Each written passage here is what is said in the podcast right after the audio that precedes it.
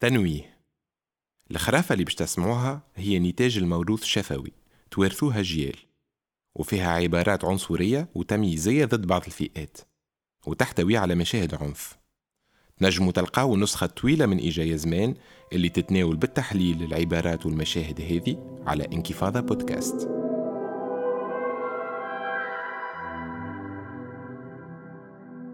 إيجايا زمان هي سلسلة متاع بودكاست. في كل حلقة منها نسمع خرافة تونسية منسية نحاول نفهموا بها شخصيات تأسس الأخلاقيات وأنظمة متاع هيمنة وندونوا بها ذاكرة جماعية وشعبية. إجا زمان هي محاولة للبحث في رموز بالك كان حطيناهم في إطار تاريخي ومسار مجتمعي. نفهموا رواحنا أكثر شوية. أنا هزار.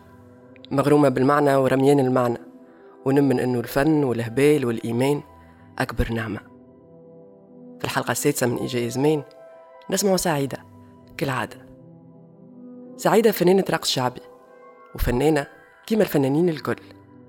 ما تنجمش تعيش بلا جمهور بلا جمهور يحضر ويدفع. واليوم تحكينا حكاية فنان آخر عنده جمهور من نوع آخر. سارح والميت كذبة. هي قصة راعي سمعها بسلطان عامل اختار اللي يحكي لي ميت كذبة. نعطيه بنتي واشتر مملكتي سلطان وحاشية وسارح خرافات وكذب وتعليق في الشجرة وعرس وبتبيع نهاية سعيدة. باش نرجع لكم شوية آخر بعد خرافة سعيدة وباش نعلق على ثلاثة محاور اللي هما الصورة النمطية لشخصية الراعي تصويرة السلطان والعلاقات الهرمية اللي تبنيها والفن والخرافات وعلاقتهم بالواقع والعبث والسلطة.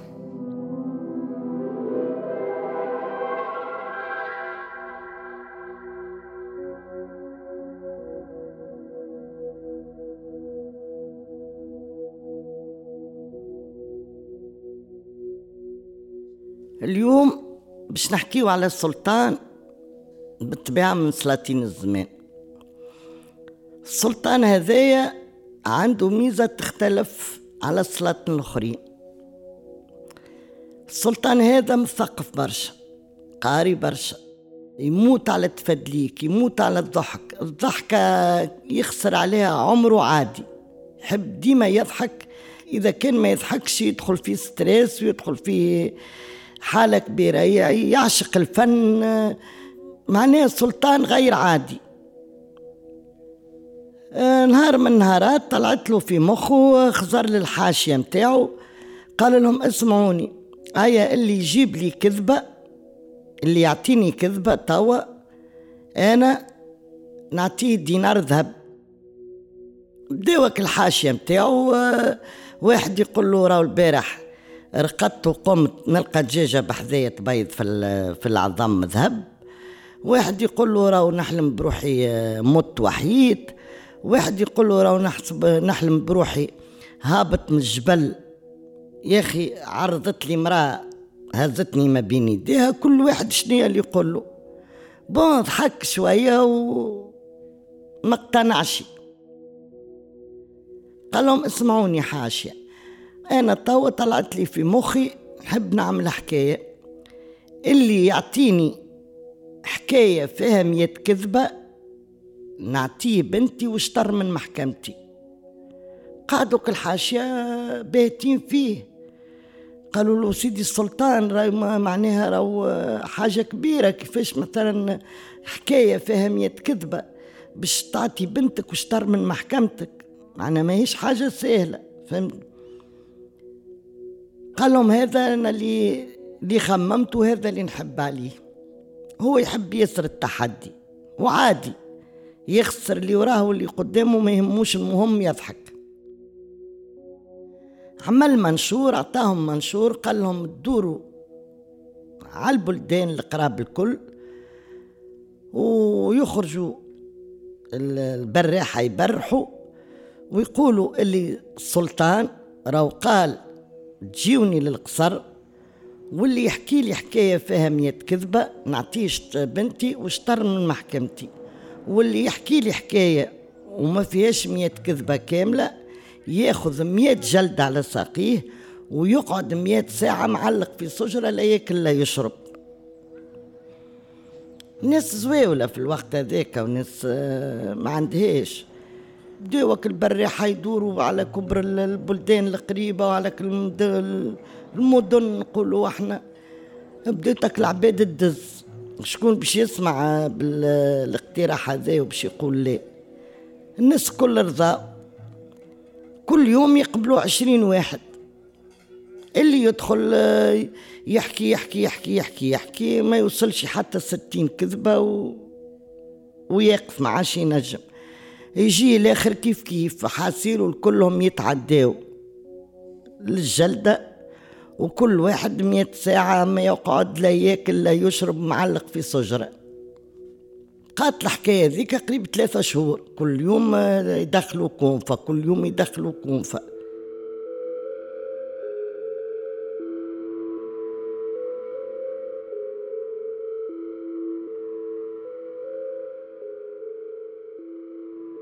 برا برا برا نرجعوا فما بلاصة من البلايص كما نقولوا بلاد قريبة من البلاصة بتاع السلطان. فما راجل سارح طفل سارح أه، تخلق في حياته ما لقى حتى حد لقى روحه يسكن في كوخ في عشة نقولوا إحنا. ما عندوش مورد رزق جاهل ماهوش قاري ما عمره كل عايش مع الحيوانات وفي الجبل. يدور على فما كما نقولوا إحنا ستة ولا سبعة ديار يدور عليهم يمشي لهم الصباح بكري يهز الغنم كل دار يهز لها الغنم ويهزهم يمشي يسرح بيهم في الجبل. عايش مع الحيوانات في الجبل. الليل هو يرجعك الغنم كل واحد يجيب له الغنم نتاعو. هكا كل بعد ثلاثة أربع أيام يعطيوه حويجة يخلصوا يروح يرقد. الصباح يقوم معناه حياته الكل عايش في الجبل. نهار هو يتفرق على العباد في الساعي نتاعهم. يسمع في آه، الناس بتاع الدار هذه يحكيوا على حكاية السلطان كيفاش السلطان هذا يقبل في العباد هكا كل يوم؟ وكيفاش يعني الاختار اللي عمله اختار كبير برشا معناها. اشتر محكمته وبنته معناها على مية كذبة. حاجة تدوخ حاجة إحنا تخلي العباد بيتا. بسألهم قال لهم بالله شنية هالحكاية هذه؟ قالوا له راهو هكا وهكا وهكا وهكا الحكاية. هاو السلطان شنية اللي طالب؟ روح للعشة متاعو وقعد تخمم ما بينه وما بين روحه. قال علاش ليه؟ نجرب حظي. بالك شي أنا يعني آه، تظاهر معايا. وربي كريم ويرحم.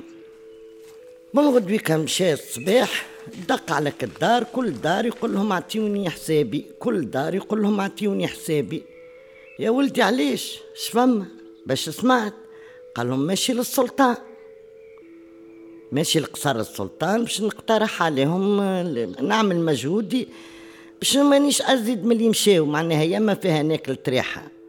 ونتعلق في الزوجة يا ما فيها نولي غني ونولي معناها نسيب نسيب السلطان بداو يضحكوا عليه.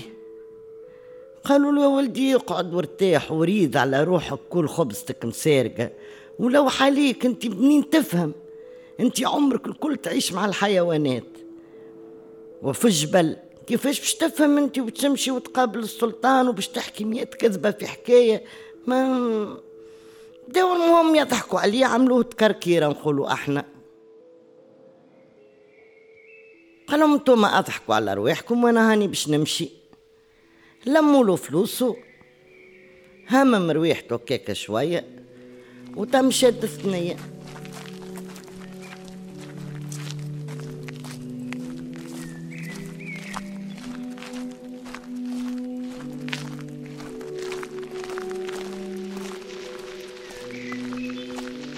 يمشي ويرتاح يمشي ويرتاح يمشي ويرتاح. لنوصل لك المدينة اللي فيها القصر نتاع السلطان ملي دخل المدينة يسأل وين قصر السلطان؟ وين قصر؟ عليه. قال لهم أنا راني باش نمشي لك الشرط اللي شرطه السلطان. اللي راه هيته وراه حالته يضحكوا عليه. قال لهم أنتم أضحكوا أنا هاني ماشي. وصل نعتوه وصل بحذا باب السلطان. القصر يلقاو يلقى الحراس. قالوا له تفضل قال لهم أنا راهو جيت من جملة العباد اللي جاو قالوا له تو راه عندها الحكاية أربع شهور. إي قال لهم أنا توي سمعت. فهمت؟ ونحب نزوز كيما زازت العباد الكل يا ما فيها تورة يا ما فيها فورة يا ناكل تريح على قاعدة ونروح يا أما نحكي نحكي ربي وفقني ونحكي اللي عندي. قالوا له ما خاسرين عليك شيء مشاو سألوا يعني اللي تحت السلطان قال لهم خليه يزوز. ادخل حطوا له كرسي قابل السلطان وكل حاشية دايرة بيه بالسلطان وبدأ يحكي. توا السلطان لا سألوا أنت منين ولا شكونك ولا كيفاش؟ قالوا هيا هات ما عندك.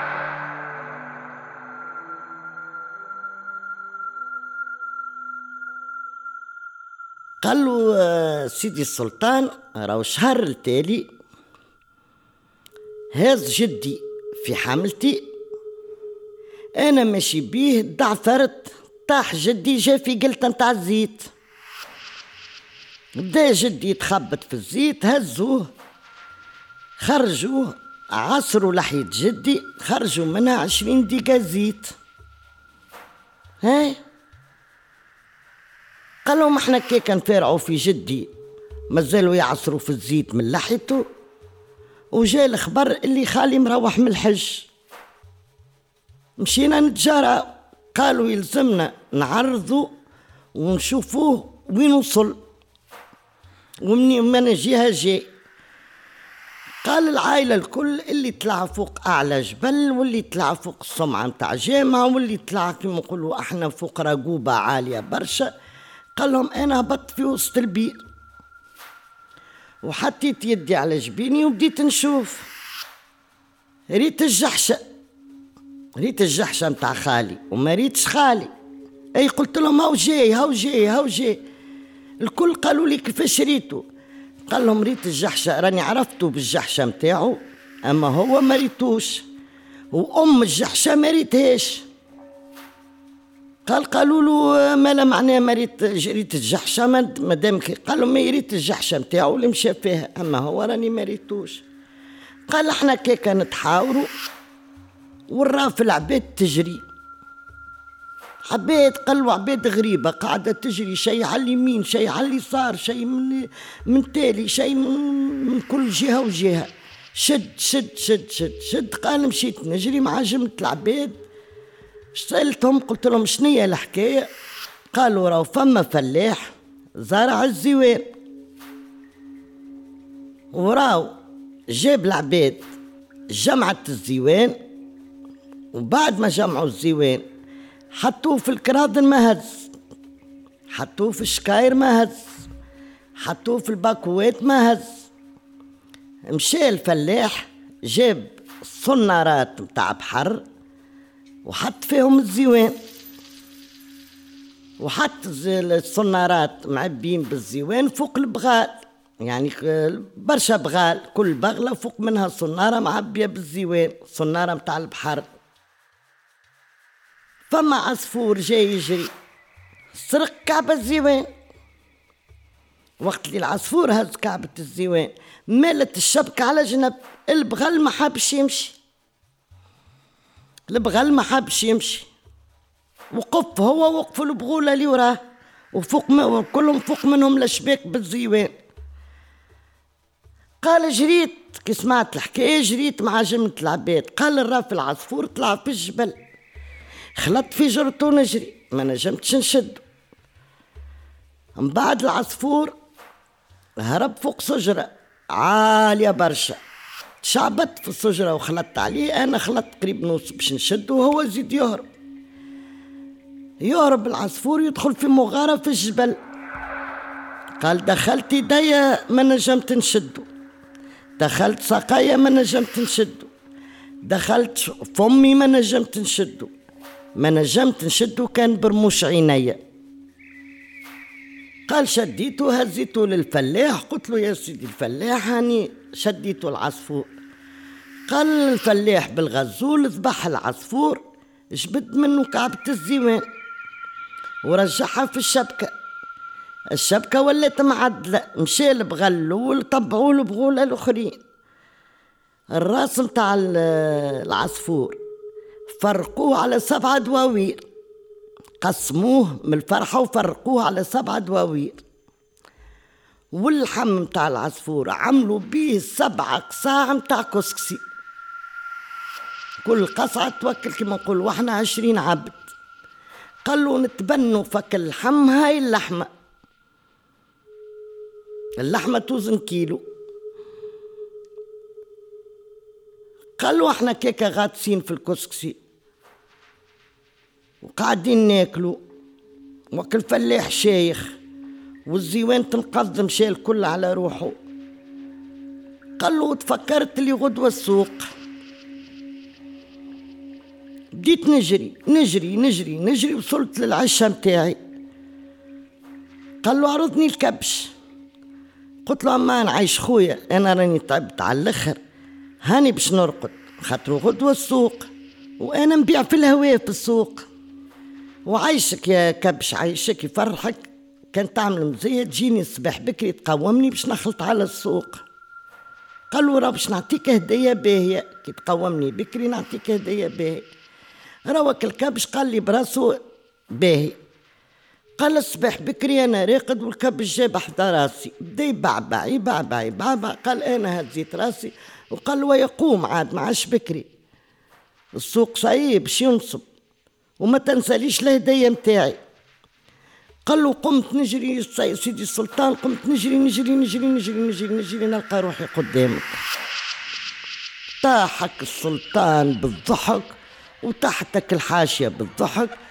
السلطان الدموع وكرشه ولا توجع وراسه ولا يوجع ولا يعمل آي راسي آي راسي ما عادش ما ينجمش يشد روحه بالضحك. وك الحاشية كيف كيف الطايح أكثر من واقف.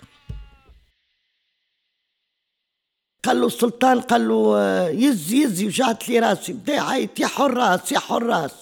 السلطان بدا يعيط للحراس وهو داخ. يقول لك هذا من السلطان.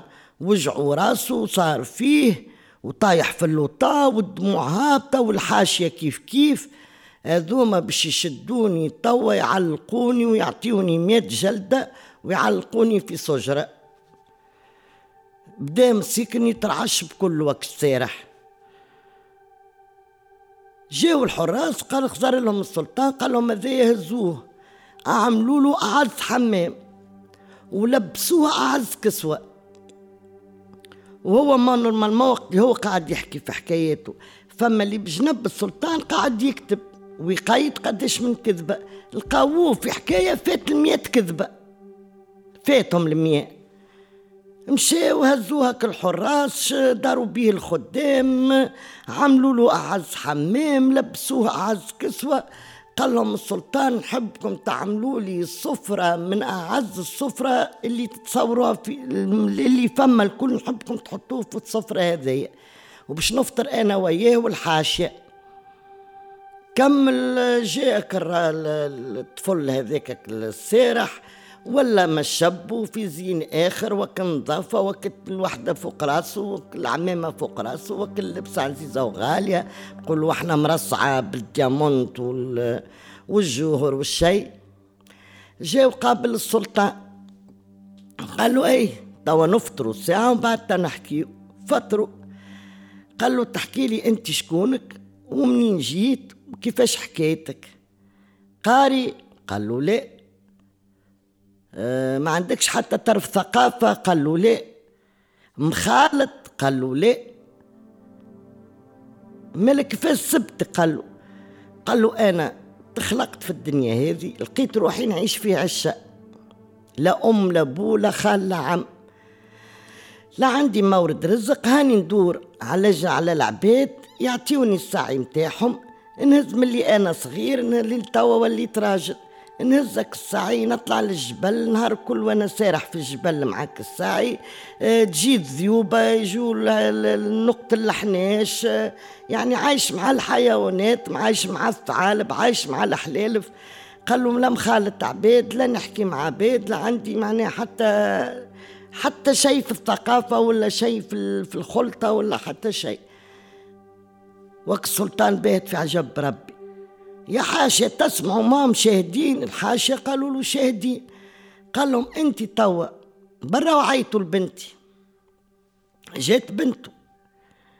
قال السيد هذايا راك باش نعرس لك بيه. قالت له يا بابا اللي تعمل مبروك. قال له يا سيدي جازتك بنتي واشتر من محكمتي. وراك انت اذا كان انت ماكش قاري وماكش مثقف وماكش نقول وإحنا ملم وطلع منك الشيء هذا هذا الكل والكذبات اللي جبتهم قال له عمري ما سمعتهم. يعني عمري الكذبات هذوما قال له أنا معناه قاري و... وعالم كبير وما سمعتش بهم. قال له كيفاش انت معناه تعيش في جبل وصلت فكرت معناه وخممت آه، في الكذبات هذوما. قال له أنت معناه تصلح باش تكون ديما بجنبي ديما سندي اليمين. خاطرك مخك قوي. وكما يقولوا فيه يقولوا فما كذبة تطلعك للعلالي وكذبة طيح كسفل السافلين. وراو مش كيف القاري عادي تنجم تلقى عبد ماهوش قاري أما في مخه حاجات ما, ما تنجمش تتصورها في بالك. وحجيتنا دخلت الغابة وعام الجاي جينا صابة.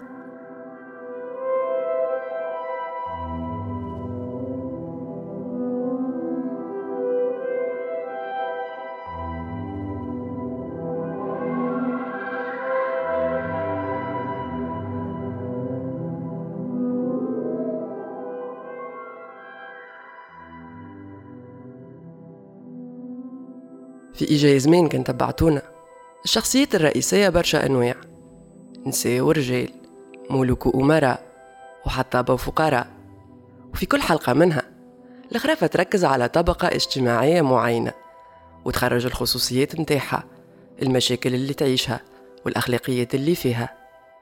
مرة بنت سلطان ولا ولده يدوروا في العالم ويلوجوا على مصيرهم. مرة حطاب وبنته وحكايات متاع حج وموت وكلب مسحور. مرة يتيم بحكمة ربي وسلاسل القدرة. ولا غني. ومرة أمير. بالذكاء والزور. ولا ملك. والقال الليت البدور طبقات مختلفة. تعيش بعيدة على بعضها. كل واحدة والهواجس متاعها وكل واحدة والوين توصل بيك. بحكم اللي العوالم بطبيعتهم بعاد.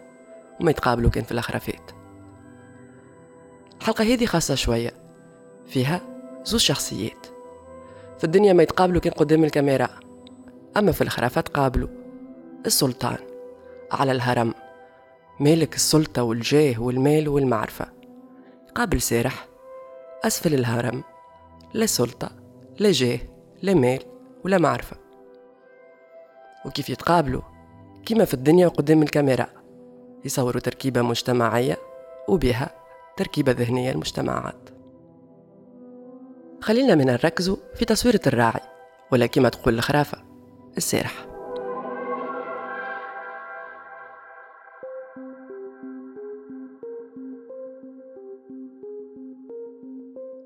السارح موجود برشا في الأدبيات في الثقافات باختلافها في قصص الأنبياء وين النبي بيدو يكون راعي وتكون صفته كراعي هي سبب من الأسباب اللي تخلي الوحي يهبط عليه بحكم قربه من الطبيعة وبعده من الناس يتكشف على اللاهوت.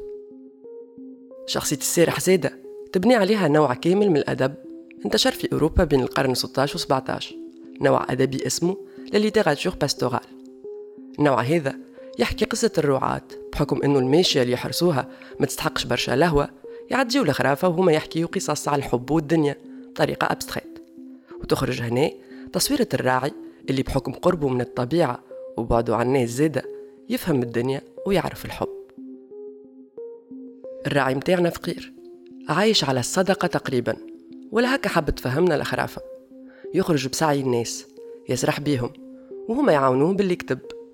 معناه يعدي نهار كامل يوكل لهم في نعاجهم وكي يروح بيهم يمدولو زوز سوردي يحسوا إنه عاملين عليهم زية مش قاري جاهل ما خلطش الناس عايش مع السعي مع الذيوبة والثعالب ويقتل في الحنوشة. زوالي وذاك حد الجهيد. إلى أن يرقى روحه قدام سلطان ويحكي له حكاية غريبة تبدل له حياته. حكاية مسترسلة ما يقصش فيها حتى لحظة إيغاسيونيل أما تشد لي أسمع فيها. للبعض تظهر لراس الأساس للبعض معبية حكم وعبر وللبعض تعبيرة فنية وهبال. سلطان بيدو ما صدقش مات بالضحك. قال لك على قد ما شاف ناس قارين ومثقفين عمره ما قابل واحد يكذب كيفه. وهذاك علاش ما عادش باش يخليه يتحرك من بحذاه. وعطاه بنته واشترى مملكته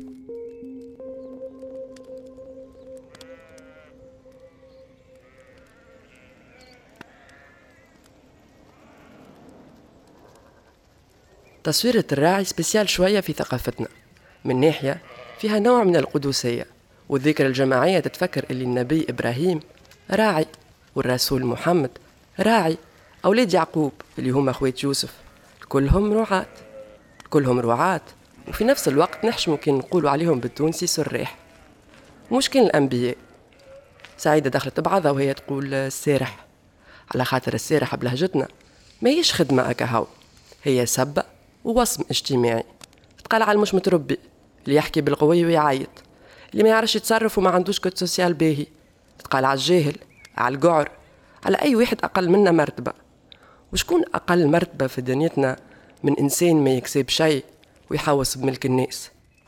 إحنا الكل زعما نعرش الراعي رمزيا هو une opposition لشخصية الصياد.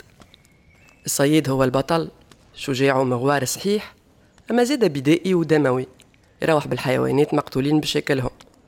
الصياد هو الذكرى اللي الإنسانية تحكيه لروحها الطبيعة قانون الغاب غالب ومغلوب ونقتل باش ناكل. السارح هو الإنسان الجديد كيفاش يرى روحه. عمل الفلاحة واستقر ويخرج ساعة ساعة يسرح ساقيه ويروح بالسعي. الإنسان الجديد هو اللي عمل الأديان والفن باش تقوله كيفاش يقتل وكيفاش ياكل. السارح. هو اللي اليوم وفي الأغلب يعس على حيوانات دجناهم على مر العصور ويروح بيهم لما ليهم حيين. باش ما ليهم وقت اللي يحبوا ياكلوا يقتلوهم.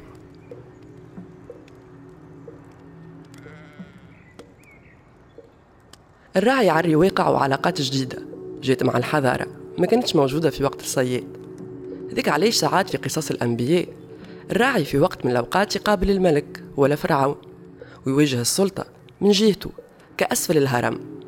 كأسفل الهرم طبقيا وكإنسان يحمل خطاب جديد ديني كان ولا فني.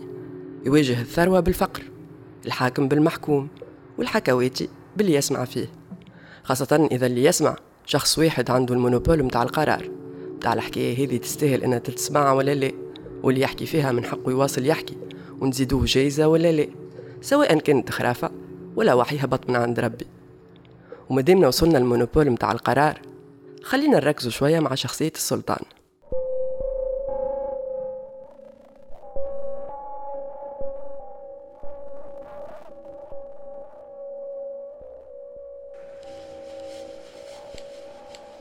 السلطان متاعنا سبيسيال زاد شوية سعيدة تقولها. عنده ميزة تختلف على السلاطين الآخرين.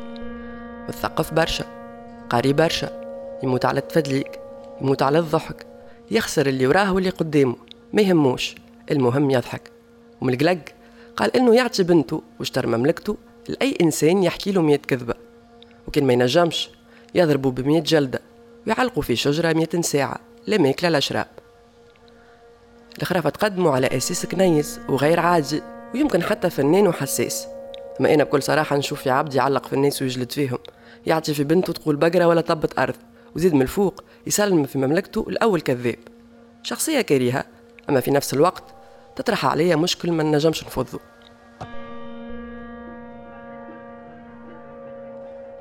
من ناحية السلطان هو كما كل الملوك في التاريخ هما اللي سمحوا بأنه يخرج ما يسمى بفن البلاد الفن اللي يتقال قدام الملوك والأغنياء. فيهم المدح مثلا بتاعت برك الله عليك محليك يا سلطان. كيما صوفيا صادق هنا هنا تغني بالأمن والأمان ولا لطيفة تقول يحيى الشعب. بطبيعتهم كل سلطان وجو وهنا انستنكتيفمون من نجم كان نتزوغب ويركبني الحقد الطبقي ونقول مولا بيس الفن يلقى روحه فقط هزين قفة وطحين الحاكم. أما زيدة نتفكر أنه حتى من غير طحين الفنانين على مر التاريخ أو على الأقل برشا منهم ما نجموا يعيشوا وتصل لنا لوفغ متاعهم. كان ما تبناوهم ملوك ونبلاء. ومن بعدهم رؤوس المال. دافنشي زعما كنا نسمع به كان مدارش من بلاد البلاد في أوروبا المتنبي ولا فونتين. كيف كيف؟ دي حتى فان صحيح مات فقير ومهبول أما ما وصل لنا كان ما فما في التاريخ برجوازي بعد ما السيد مات عجبوا التابلوات متاعو وقرر يشريهم بالغالي ويزين بيه الكلوار متاع دارهم. الخرافة متاعنا. بس معنا كان حكاية السارح رغم اللي قبله برشا من الناس حكاو أما وصلتنا الخرافة هذه كان على خاطر وافق عليها السلطان. هذا شنو نفهم بالحكاية؟ السلطان الغني رأس المال السلطة المهيمنة هما اللي قرروا شنو فن وشنو مش فن. أكثر من هكا شنو خطاب وشنو مش خطاب؟ وهل من حقك خطابك يوصل ولا لا؟ ونعرف اللي نعمل فيه مش فن. أما الحكاية تفكرني في هيك العام كنت نخدم في راديو. كي تعاركت معاهم. فسخوا ال chroniques متاع العامين كاملين من ال site بطبيعة عندي الحق نتكلم. أما على خاطر هما عاطيني الحق باش نتكلم. هي الفكرة تنرفز. أما فيها شوية واقع كمان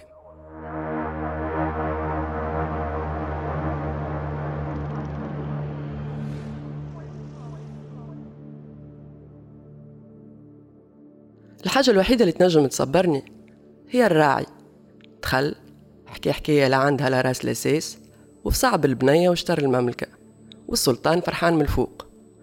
تفكرني في بييرو مانزوني فنان تعرف خاصة ب l'œuvre متاعو merde d'artiste عملها عام 1961 الفكرة متاعو هو إنه عمل 90 حكة متاع conserve مسكرين مكتوب عليهم بالطليان merda d'artista بالتونسي نناحة متاع فنان. وتباعوا بارشا فلوس. والتوا. حتى واحد متجرأ إنه يحل الحكوك اللي بالآلافات متاع الدولارات. أما فما شكون يقول إنه ساعة ساعة تخرج منها ريحة درا كيفاش؟ autocritique autodérision وإلا juste imposture ما نعرفش. المهم تعجبني فكرة إنه فنان يفهموا إنه ما نجم يعيش كان بوسخ الدنيا متاع الكرز خلي يبيع لهم الوسخ بالفلوس وهما من الفوق فرحانين ومن الستينات مستحفظين عليهم في الحكوك خرافتنا زيادة تفكرني في قصة الملك اللي مغروم باللبسة وعايت للناس الكل باش يخيطوا أحسن فازة وأزيانها. جي شكون عداها عليه خرجوا عريان قال شنو اللبسة هذه؟ ما يشوفوها كان ذكيين. وشكون الملك اللي يقبل يتقال عليه مش ذكي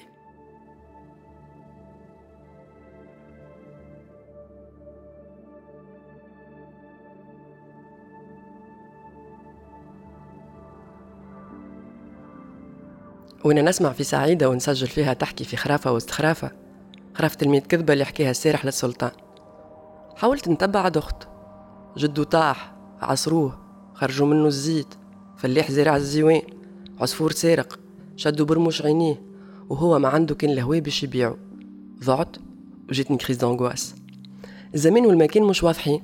الشخصيات مذبذبة. الأحداث داخلة بعضها.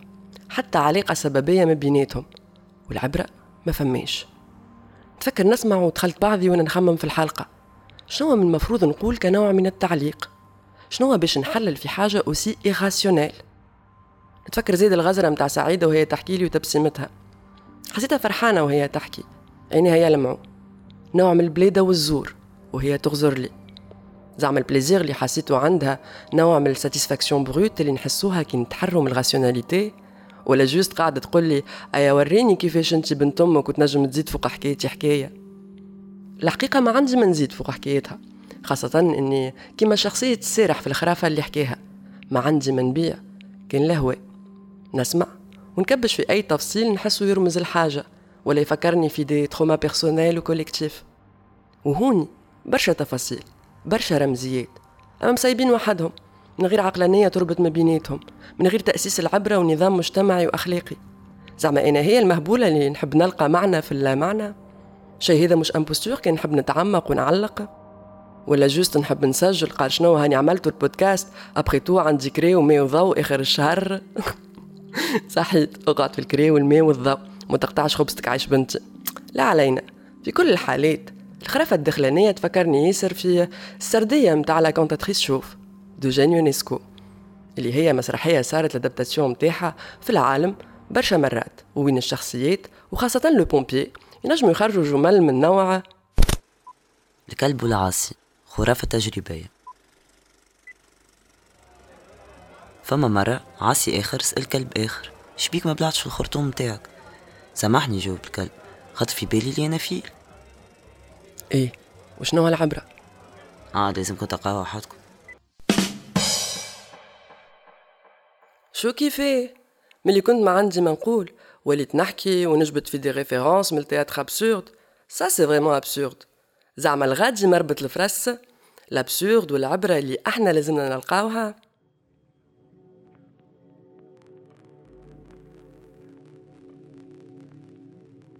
في كتاب Le mythe de Sisyphe متاع ألبير كامو يكتب فيما معناه العالم هذا بكله. ماهوش عقلاني. هذه أكثر حاجة نجم نقولوها عليه. أما العبث هو إن نحاول نقابله بين اللا عقلاني والرغبة الدافينة في وسطنا بتاع الوضوح. من الآخر ال absurde هو مش اللي تحكيه في حد ذاته. ال absurde هو محاولة عقلنة اللا معقول والخرافة اللي في وسط الخرافة هي لا عقلانية par essence d'ailleurs commande هي من عند السلطان. يحب على مية كذبة. هذا اللي بيك سيدي خويا نكذب عليك. ومدامني نحكي على الكذب. عندي صاحبتي هيك العام كانت تخرج مع طفل يكتب مليح. كنت d'ailleurs نقرأ له برشا. plume ته تخليني نسرح ونخمم في روحي وفي اللي داير بيا. عاد مرة سألتها شو عاملة معاه. قالت لي قصيناها خاطر طلع كذاب. وفسرت لي كيفاش مرة هي وياه مبنكين في قهوة تحل فيسبوك تلقاه مازال مهبط statut. كيفاش هو توا معاه راجل وهاوش صار وهاوش قال وهاوش حس. الحكاية جيبها من راسه والناس تكومونتي وتبارتاجي وتحط في ال j'aime نتفكر روحت ولوجت عليه statut. مزيان مكتوب مليح وخلاني نخمم. أما حطيتش j'aime ومن وقتها ما عاودش تبعته. كيما في الفيلم متاع Big Fish متاع تيم بيرتون وين ويليام يقطع علاقته بوه إدوارد بلوم على خاطر يعتبر إنه يكذب وحكايته الكل اخترعهم ومتجد كان على الصغار. وتوا وين نخمم في الكلام هذا نتسائل علاش ما عادش نقرأ للسيد اللي حكيت لكم عليه؟ وش بيني تصرفت كيما ويليام في الفيلم؟ ابخي تو يا هما الحكايات الواش يصلحوا. وكان جات الحقيقة تكفي. هذا كان أصلا موجوده اش مهزنا للفن والروحانيات والكذب؟ خاصة إني حكواتية على قليلة بطريقة أماتريس. كيما إدوارد بلوم ولا كيما السارح في الخرافة. نحكي باش نحلم ونقول باش نعيش ونكتب اللي ما نجمش نعمله في الواقع. وما يسكتنا كان اللي يسل علينا الفيشة.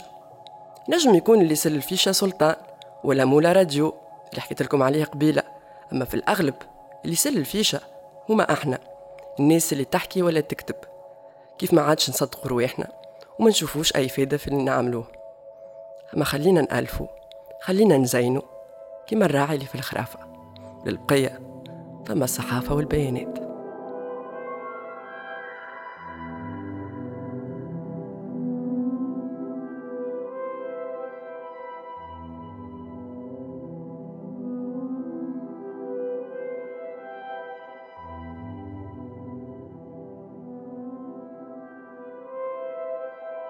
إجا زمان الحلقة السادسة السارح والميت كذبة.